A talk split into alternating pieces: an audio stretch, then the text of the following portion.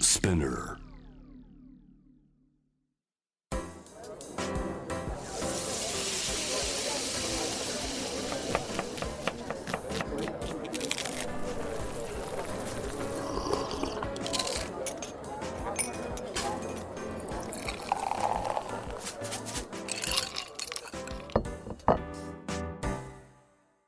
アジナ副音声ボイスオブフード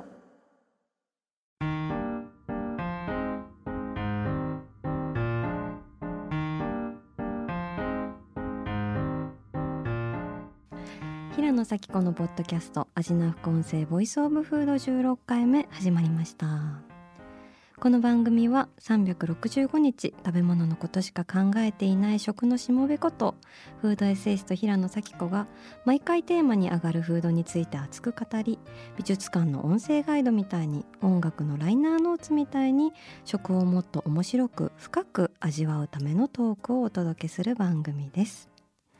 今回のテーマは放送までが成果です前編というわけで今回のテーマはお菓子です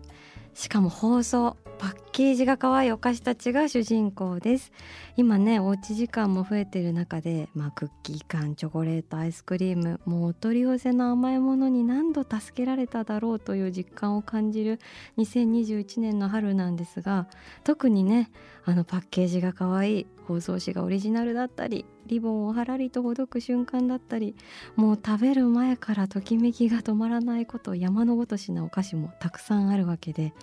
今日はそんなお菓子の世界を探求していきたいと思うんですけれどもこのテーマでお呼びしないわけにはいかないであろ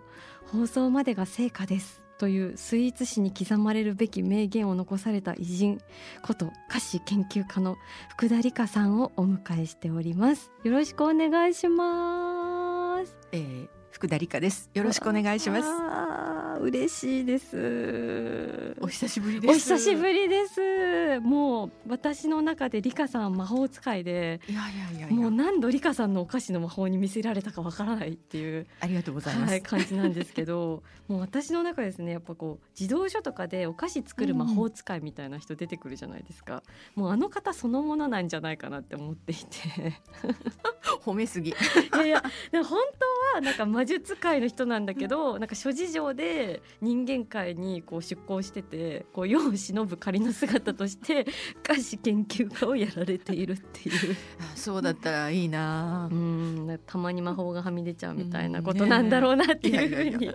に思っているんですけれども、えーぜひ今日はお菓子と放送の世界についてお話伺いたいと思いますよろしくお願いしますではいろいろお話ししていきたいと思うんですけれどもまず理香さんがこの放送まで成果ですっていうふうに思われたきっかけって何だったんですかねえーっと基本的に食品っていうのは衛生上の理由で、うんまあむき出しでは持ち歩けないですよね。うんうん何か包まないとまずいと。うんでもある種のフードは衛生をクリアした上でデザインに気を使う必要があるっていうことなんですよ。うんおーえーその分野っていうのはやっぱり贈り物にする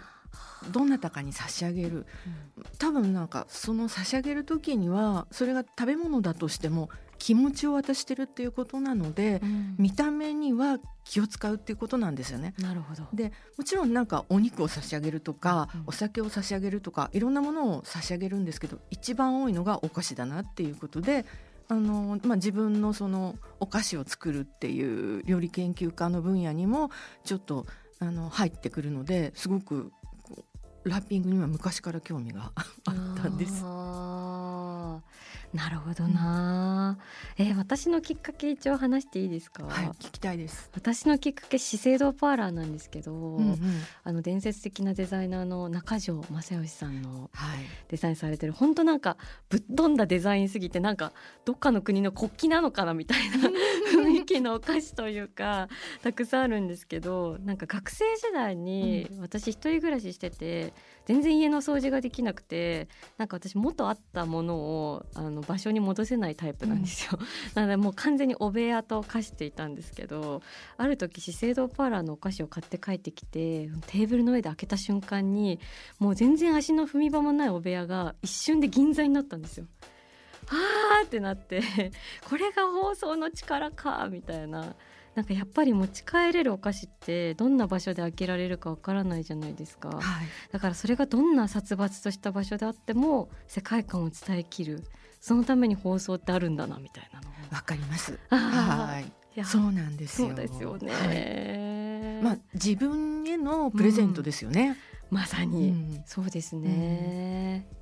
だからやっぱりこうあのレジ袋の有料化とか会員放送も叫ばれてるんですけど、うんうんあらゆるパッケージはその食べ物の宣伝媒体っていうこともあるんですよねあ。ーなるどほういうものが入ってるのかとか、そのメーカーさんだったりとそかう、ですよねその美味しさを歌ってたりとかう、んあのイメージを歌ってたりとかうん、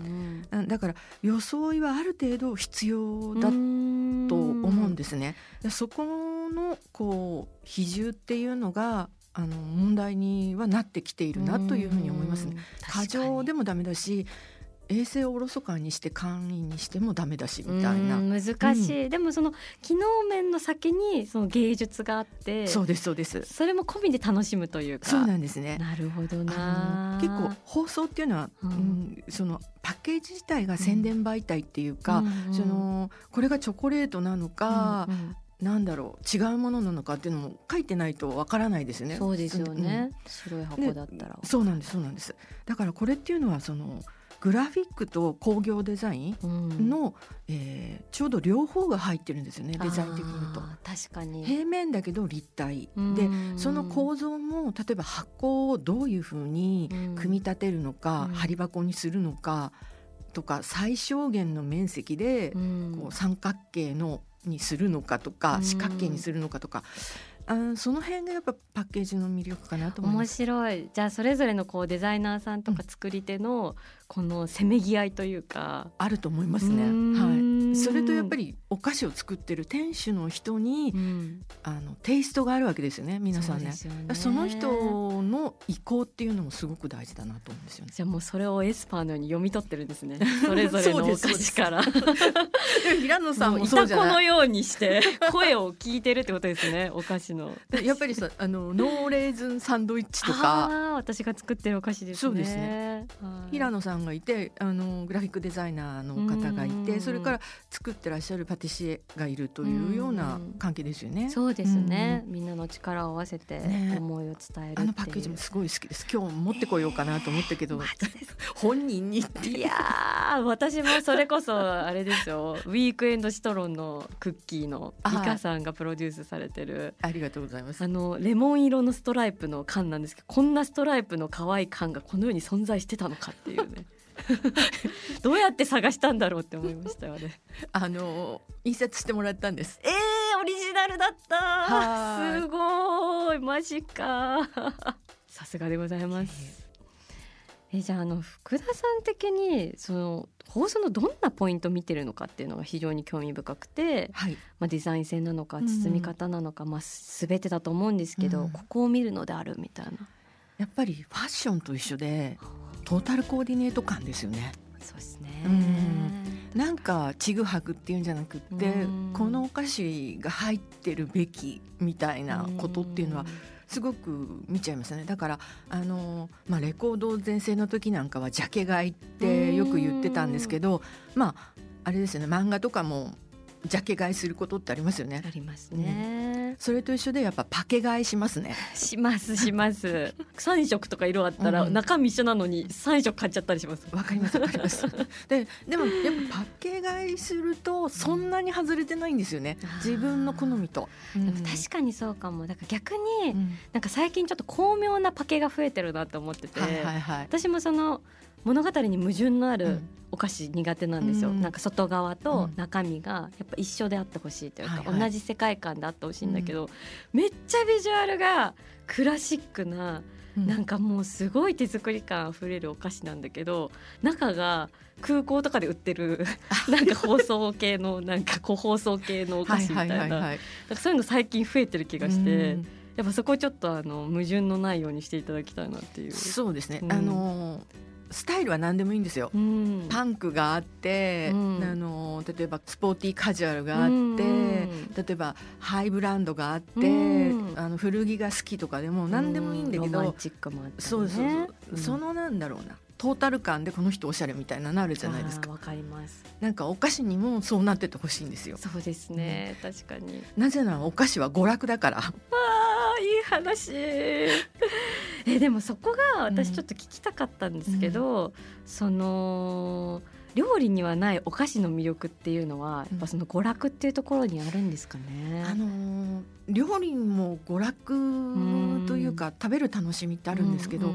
基本の基本でいくと、うん結局死ぬか生きるかっていうそうかですよね。あの主食は大切じゃないですか、うんそこはやっぱ生命を支えていることなんですよ、うんところなんですよだけどそのじゃあそれだけ食べてて楽しいかって言ったら、うん例えば料理方法を変えたくなったりとうんかう、んうん。やっぱ甘みみたいなものっていうのは、うん、あのやっぱ娯楽の一つだと思うんですよね。でそれはやっぱり耳って何のために聞こえるかって言ったら、うん危ないって聞こえればいいじゃないそうですね。目も確かに。そこに崖があるから危ないって分かればいいし、うん、それが最低限生きていくことだと思うんですけれども、うんうんうんじゃあそれだけで生きているって言えるかって言ったら音楽のない人生なんて小説の読めない人生なんて絵を楽しめない人生なんてっていうと口もお菓子を食べれない人生なんてちょっとマリー・アントワネット的なそうですね感じもある。うんでも確かにそれはすごい納得してて、やっぱなんか食べ物の中でもお菓子だけはその実用的な側面から逃れられる、うんちょっと食の違い封建的な部分が そうあでるすねのかなっていうふうに感じていて、やっぱそのうんふわふわのこのスポンジはいにうんファンタジーの余白をいくらでも詰め込めるみたいな、うんなんかそれゆえに私は理香さんが料理研究家ではなく菓子研究家を名乗っているのではないかっていうそ。うですねはい、福田理香論でございます。あの漫画家になりたかったんですよ小学生の頃なるほど。でもね一切なれないなってもうしょ。小学生の時分かったのえー、それはなんかこう悟りが早いというか、なあんで。そのんないこと。読むのは好きだけどうん書くことがないなって、へえね、やっぱり大人になって漫画家にこれだけインタビューしてるっていうのは、、あの自分との差を見つけたいっていうかそしてやっぱりね書けちゃうのようん食べれちゃうでしょ。へー食べれちゃう。それと一緒みたいなのをあインタビューした時にちょっと愕然としてしまい、ーあーだから読み線いわゆる読み線だなってなるほど。だからそこを間違えると結構人生が大きくこういらない回り方をするなってだけどあーお菓子のページネーションは切れたんですよ、なるほどね。漫画は1枚も切れないのにうん、でも1時間は1時間じゃない、うんうんうんでも1時間で切ったページネーションがあの企画として通るからこれは適性があるなっていうかなるほどね、うんじゃあそこでこう自分のできることで、みんなが喜んでくれることをこうしそうですねっかり見極めてそ,、そうですそうですの道を歩みつつでもリカさんしかできないことだったっていうそうですねだからあのあ面白おい菓子をお菓子っていうか漫画を抽象化したらお菓子になったんだから抽象画を描いているような感覚に近いですあ面白い、インプットは漫画とかなんだけどあアーウトプットは漫画ではないんですよそれ面白いですね、うんそれはあの今10代で将来に悩む人に聞かせたい、なんかある種のこう複雑なそうですそうですでもうんこうインプットとアウトプットがあって違うんですよへーだからそこがインプットもアウトプットも同じ人がいるからうん私もそうかと思っちゃうとうんいやいやよく考えてっていうのはありますなねるほ。どじゃあ漫画とかそういうこうフィクションの世界とかではい得た刺激をお菓子を通してアウトプットするってそういうことなんですよ。はあ面白いですね感覚としてはそうですうね。んまあそんなプロフェッショナルのリカさんがもちろんね菓子箱とかも多分たくさん集めてると思うん ですけど、はいこう捨てられない菓子箱とか包装とかってありますか？ちょっと今日持ってきちゃいました見ますかぜひお願いします もうなんか超巨大な袋のなんかそうですね。あるんですけどこれちょっとはここら辺が外国ものなんですけうれわども。ーうわたくさん箱が出てきてます よなんかもうお菓子の都市みたいになってる箱がビルみたいにうず高く積み上がっそてうてですね。すごい缶もたくさんあるはい。あーなんか同じ缶がたくさん出てきたじゃあぜひいろいろ紹介していただいて、あのーそうですねこれは山本美智子の店の、あのー抹茶とチョコレートのいわゆる渦巻きクッキーの缶なんですけ出どましたはい細長いクッキー缶そうなんですよねでこのピンクで統一してあるんですよこちらのお店はででこのクッキーが自分でも好きであとあのやっぱりこういただくこともあるんですね、とこれが捨てられなくって一番古い缶の色を見てくだ さいすごいえ元ピンクそうなんですよ嘘この缶は退色しやすいんですよ。なんでそんな特性まで知ってるの、本当それですごいんだけどあのーずっとこう溜まっていってえて、ー、す今日ちょっと重いからら抜いてきたんですけはどい、あのースプーンとかあのーフォークを種類ごとに入れて保存してます。そうですよね、うん私一回リカさんの連載で、お菓子の連載の時リカさんのスタイリングでスプーンをこの山本美智子の缶に入れてるのを見てうわリカさんスタイリングに山本美智子の缶使ってるってなってめっちゃ興奮しました いいのかって いう。いや素晴らしいと思ってもう見て、まあ、ファンが見たらすぐわかるみたいなでこうこの退色感を楽しむってことなんですよ。いですね。このグラデの対象。ちょっとねあのー少し置いてきました。え、まだあるんですか。もっとあと四五個ありますね。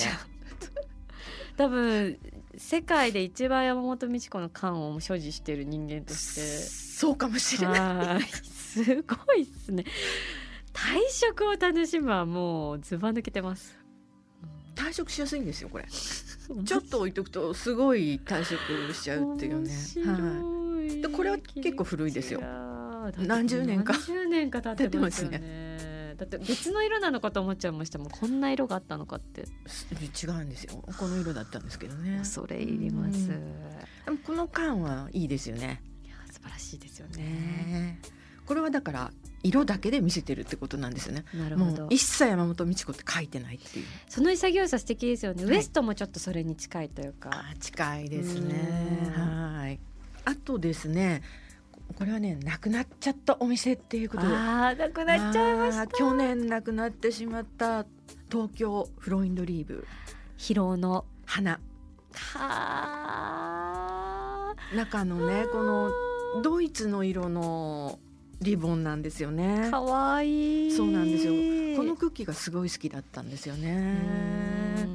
でのこれをやっぱあの分かる人と見てしんみりしたいなと思っていて家ですね。家ですよ花を手向けたい。去年はねアルプスもねそうですよ。駒込のアルプスもなくなってしまってね、アルプスも。はいうんちょっとショックですモカロールでしたっけ。もうカロールですうんはいあとポルボロンとかボねルボロンとかで、しんみりしますね。こち。らがですねちょっとケーキの箱もと思っておあのお。山本美智子の店の母体の、はい出ました。はい、海心堂のケーキの方の箱ですね。うはいわ生ケーキキ。の方ですね。出ました。あの焼き菓子じゃなくて、生ケーキの方の箱ですね。。はいそうなんですすよ。うんこれもね、ほん非常に綺麗に詰まっていて、あのもうここまでやる放送は今からでは無理かなっていうか、もうね、うん放送簡易化の時代に。はい、お菓子にたどり着くまでに8レイヤーくらいありませんあります。はい。だけど、うんあのーこのお店はこのまんまでというか完全同意、必要っていうか、えー、とこれを作って暮らしてる人がいるっていうなるほどこの張り箱とかね、うん張り箱全部も美しいメーカーさんがね関わってそうですよね仕入れてらっしゃるっていうことなんですよね。そうですよね、でも確かにあの、もう8レイヤーくらいのこの神聖さというかおもてなしの気持ちとかを、はいこう非言語で伝えるというかそうなんですよ。うーんすごい一品ですよね。やっぱりねこうこういうものもあっていいなと思っていや、はい、その通りだと思いますやっぱあのこれもまああの箱自体は真っ白な箱なんですよね。確かに言われてみれば、えー、とちょっとあの私の時代に、うんえーすごく度肝を抜かれたというか世界中のパッケージのこうデザインが変わったっていう一つ象徴的なあのパッケージを持ってきましたえー多分ね平野さん若いからはわからないかもそんなエポックメイキングな、はいまあ、90年代の、えー半ばぐらいですかね、えーロンドンにあるデパートのハーベイ・ニコルス。はいこれねはいあこれそんなあの缶とかパッケージ全部に写真がそうです。印刷されてるやつですね。で特にへーこれあのエポーックメイキングだったんだアイコニックだったのがこれですねあ可愛いい、チョコレートドリンクって書いてあるんですけうど、んあのいわゆるホットチョコレートを作るための粉が入ってるんですけれど、うんこの赤ちゃんがその顔中にこうチョコレートをつけてうんって困ってるっていうパッケージなんですけどあの、ね、これはね本当にアイコニックなパッケージだったんですよね。なんて情緒的なはいうんでこっちはあの缶なんですけれどもいわゆるこうマクビディビスケットみたいなものなんですよね、はいはい全粒粉のビスケットが入ってた缶なんですけれども、これも麦の方をデザインして、はいあえて商品を描かないうでん描かないんですよ、ななのでこれでなんかもう世界中の人が なんか写真を使い出したっていう戦慄して戦慄して、今も結構多いですもんね、はい成城石井中で売ってるお菓子、うん結構はい、しかもこうモノクロなんですよね確かにちょっと茶色っぽく寄せてあるセピア色に寄せてあるんですけどモノクロで、うんえーこれがねもう絵も言われずおしゃれであのちょうどロンドンに行くあの機会があったのでやっぱあのハベニコズルズもちろん上の8階だか何階だかうんに食品売り場があったんですね、うん行ってきましたねさすがにもう稲子のように稲子の ように買いあさりましたか買いあさってすごでいちょっとまあこれを持ってきたんですけれどはもいとてもあのすごくこの間はあの象徴的ですね。はい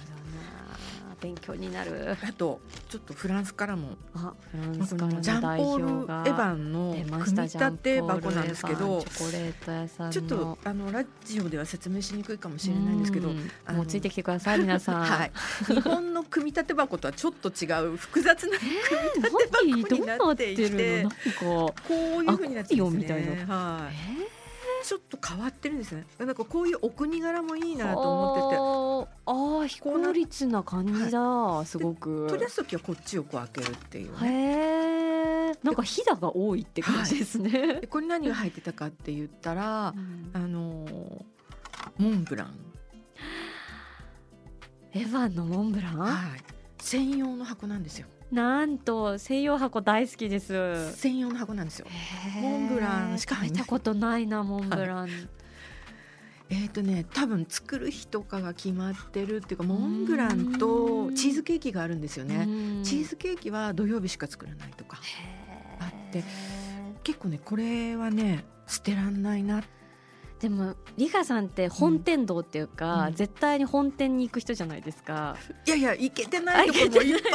本当ですか だけどそこでしか買えないものとかね、そうですねそやうっいうぱりのもやっぱ探しちゃいますよねうーん行ったらねこれ東京のエヴァンでは出会えない箱ですそうねですねあとちょこれっどうと出てくるうんすごいサンフランシスコが好きなんでもう今ワールドツアーですよおはい菓子のこれアリス・ウォータースが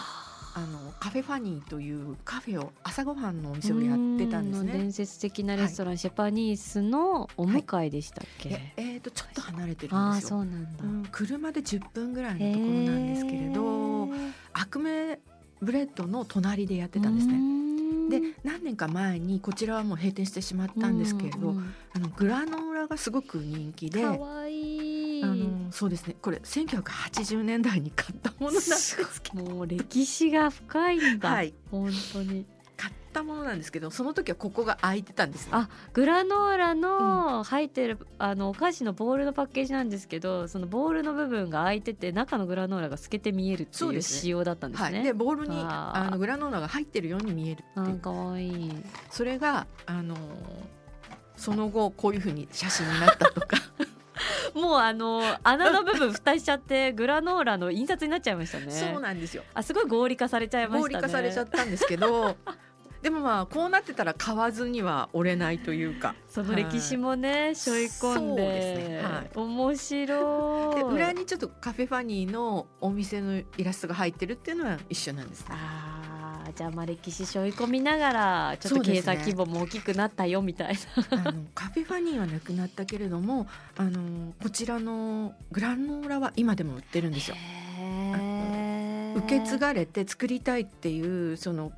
なんていうのかなキッチンがあったみたいであのメーカーさんがあったみたいなでるほど作ってらっしゃるので今はねまだ行けないですけどうこんうサンフランシスコに行く機会があったらちょっとスーパーで探すと売ってるかもしすれないごいですよ本当にちょっとこういう包み方とかもねあーこれもう全然ラジオで伝えづらいけれども そうなんですよ包み方ねそうリカさんといえばお菓子の包み方なんですよこういうね普通のこう四角いいいわゆるこうものなんですけど曲げ方でこう包めてしまうみたいなのとかもあのはあじゃあただの A4 の紙でも包みにできるという包みにできるっていう。はあもうなんか折り紙の最終進化系みそたういでなすのねだ。っただんからです六ね角形になるってことですよね。ちょいちょいとやると。でそういうのも結構なんかやっぱり見過ごせないんですよそうね。包みも研究されうんすごい本当だえーこれ A4 の用紙なのになんか折り方次第ですごい可愛い包みになってて魔法を感じますリカさん のすごいいあややっぱ世界中の人が何かを包まなければという H ですよ。ーなるほどそれが集結してここにそうですそうです。そうですよね、はい何かを守るためにん何かを運ぶために人類は包み続けてきたと、そうですそうですはあ。そのまま運ぶわけにはいかないっていうね。そうですよね、何かを隠したりとかねそうですねう。んわあなんか人類って愛おしい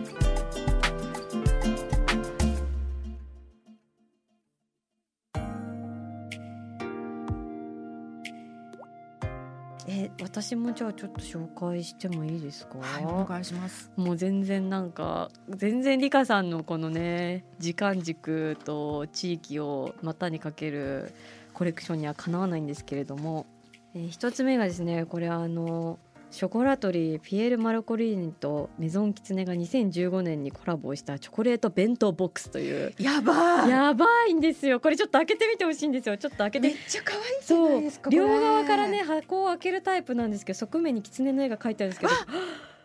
見て狐が伸びる。そうなのあの狐がですねひゃーって胴体が伸びるんです箱を開けるとやばいですよねこれやばい。ちょっと伝わりたいですけどあとインスタにあげますけどもえでこれはこうあのタンスみたいになってるってことですか？そうなんですよ3段のタンスになっててこう襖みたいに箱を開けると狐の胴体が伸びるっていうキャワワ。もうこれ何入ってたのこ？れチョコレートが3段入ってましてうわ可愛いもう心臓止まるかと思いました体に悪いなと思ってこれは心臓止まるよ。うん謎に3箱くらい買っちゃいましたもんわかる気がする。そうでも今。ねもう経年劣化でちょっと古民家みたいにこうふすあの襖のが開きづらくなってガタガタガタガタってなるんですけどそれにも負けずこう閉まりづらいですよね。。そ確かにちょっと怖いです そうそうそ人うの人のコレクションだと思そうとう。ちょっと潰れちゃったりしてもいやでも可う愛いな。古民家みたいになっちゃってるんですけど。ここを破っちゃダメな部分ですね。そうなんですよなんか上がうんちょっとシースルーな謎の素材になっていて、めっちゃそうですね可愛いうんんですよ、これをちょっと破かないようにちゃんと入れないといけないですそうね。なんですよすごい可愛いこの狐がヒャーはね、うんちょっと私の中でもあの中身ももちろんマルコリーニじゃ美味しかったでしょ美味しかったですようん。それはもう美味しかったでございますよ。はい。 いいなあフランスって感じじゃあ次はですねウィーンに参りたいと思いますあのアルトマンキューネというチョコレート屋さんがウィーンにあるんですけれどもそこの包装と中身が可愛すぎてですねわかりますやはりあの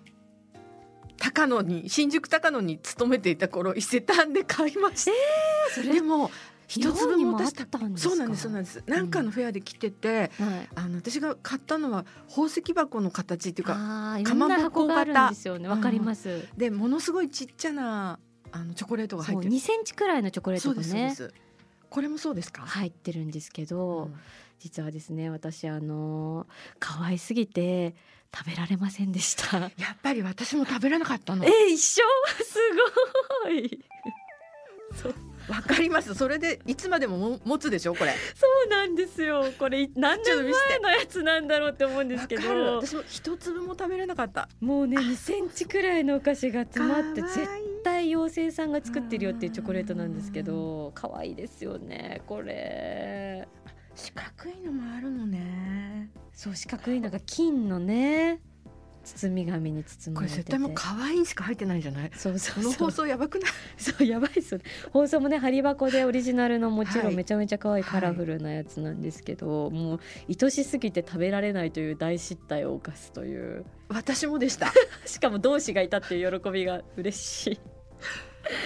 もうねこれずっと冷蔵庫に保管してあるので、うんうん私このまま死ぬまで保管しておいて最後あの棺桶に一緒に入れてもらおうかなって思ってるんですけどわかり ます素晴らしいものをそうでしかこも下の段は見たのそうなんですよ一応見ましたよあ私よかったこれ実はね、うんあの2段になってるとあまり小さくて1段に見えるんですけど実は2段になってるというこの2段か1段かっていうのも重要ポイントじゃないですか、はいお菓子において、はいうんなんか2段に見えて開け底してるやつとか嫌ですよねそうですねやっぱり あのぎっちり詰まってる派ですギねチギチ系ですよね、はいはいそうですよねあのリカさんはお菓子がギチギチに詰まってるのが好きなんです よそれは覚えておいてほしいみんなにぎっちり萌えぎっちりもありますよね、坂口のね、うんあのおかきとかもそうですけど、はいあとまあちょっとねささっといきますけど、はいこれあの島根出雲の車生姜党本舗のあー行きました私ここ出た本店に行ってる人 さすがです私もこれ大好き 本当ですかもうね私生姜党ってもの大好きなんですけど、うんもうめちゃくちゃこれ漢字がたくさん書いてあって、もう絶対なんかの妖怪を封印してるであろうっていうパッケージ、たまらないなというのであとね謎のそのなんか金貨みたいな並びがあるじゃないですかあ 並んでますねあのそうあのマリオですごい金貨取れるゾーンみたいにこれね金貨がめっちゃ書いてある、多分ね何なんだろう海外の影響なんですよフランスとか行くと古いお菓子とか、マドレーヌとかのパッケージにこれがあるの、えそれ何なん何の象徴なんですかねなんかは、賞もらって偉い的ない出たモンドセレクション的な ねなんかそういうやつ、あでも確かにまさうにん、全国菓子大博覧会総裁賞って書いてます、だから意外とこれ和風に見えて和洋折衷なんですよ、うわあまたもうその切り口さすがでございます またちょっと車屋本舗のはいパッケージの深みが、でも確かにねこう金のね、こうのん縁取りとかもなんかモダンですしね、そうなんですよそっか和のように見えてようであったというあそうですそうです、はい勉強こにのパッケージ最高ですよ勉ね強になります、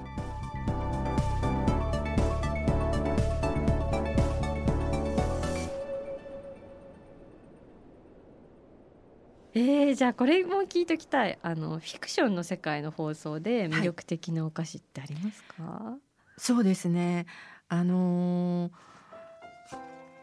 例えばお菓子だけが素敵な映画だったらうんああのヴィスコンティの山猫が最高に好きなんですよ。あ見たことないあとですすあのいわゆるもう貴族なんですねヴィスコンティっへて。ーでもうその貴族の終焉を迎える話なんですけれど没落していくぐで最後の大舞踏会をやるんですよ。その時に出てくるお菓子が最高なんですよね。へあーの貴族の次に来るのは商人たちなんですよ。あその勃興と没落を描いていてそれがねものすごい美しいんですよ。ーへーもうねその大舞踏会のシーンだけでも見応えがあるんですね。えもう絶対見るそのねシチリアの本物の貴族を使ってるんですよ。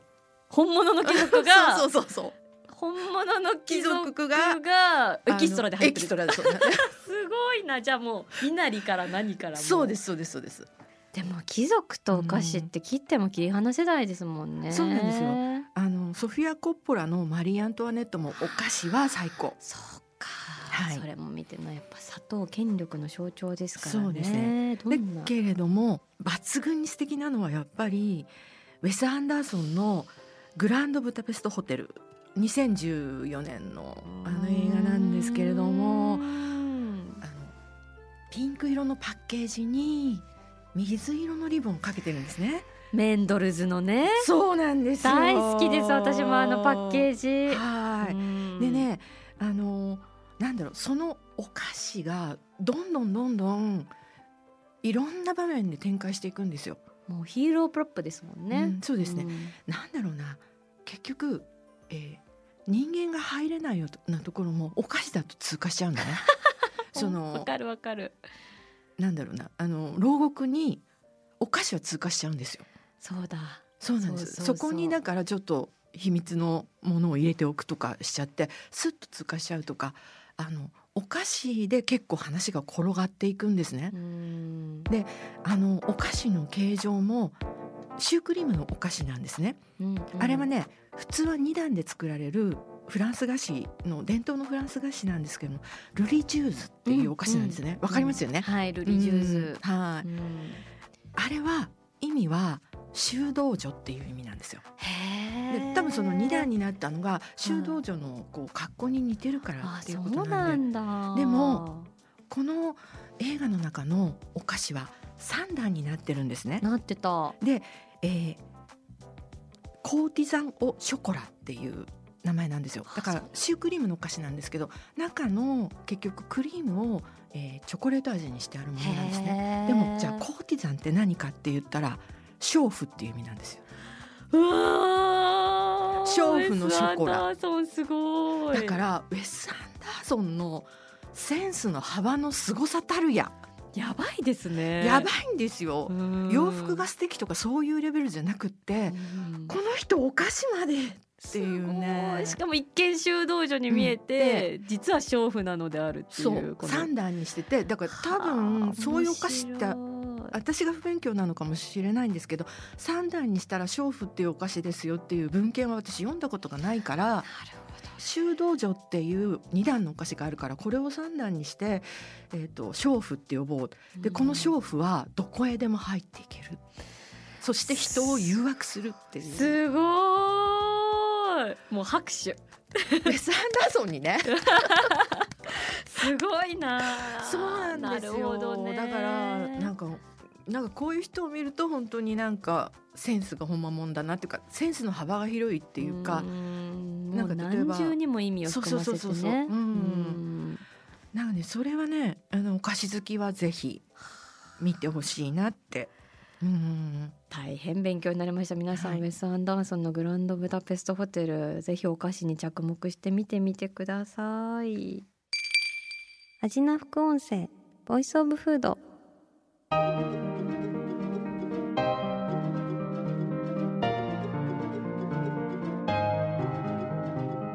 というわけで今回は菓子研究家の福田理香さんをお迎えして放送までが成果ですをテーマにお送りしましたが福田さんどうもありがとうございましたありがとううございました。どうですか話切りましたかなんかすごい話しちゃったってか。 いやもっと聞きたいもう福田さんの引き出しの古今東西のもうお菓子が詰まっているのでいくらでも聞いていたいんですけれどもあの次回もですね放送までが成果です後編ということで福田理香さんゲストにお招きしておりますのであの次回ちょっとお菓子のプレゼント交換なんかも楽しみです。はい行いたいと思いますのでよろしくお願いします、えー番組インスタグラムにも今回話に上がったお菓子ぐいぐいアップしていきますのでぜひチェックしてください福田さんどうもありがとうございましたありがとうございました。それでは平野咲子が届けるアジナ副音声ボイスオブフード次回も食べ物への愛を声にしてお届けしていきますあーお腹すいた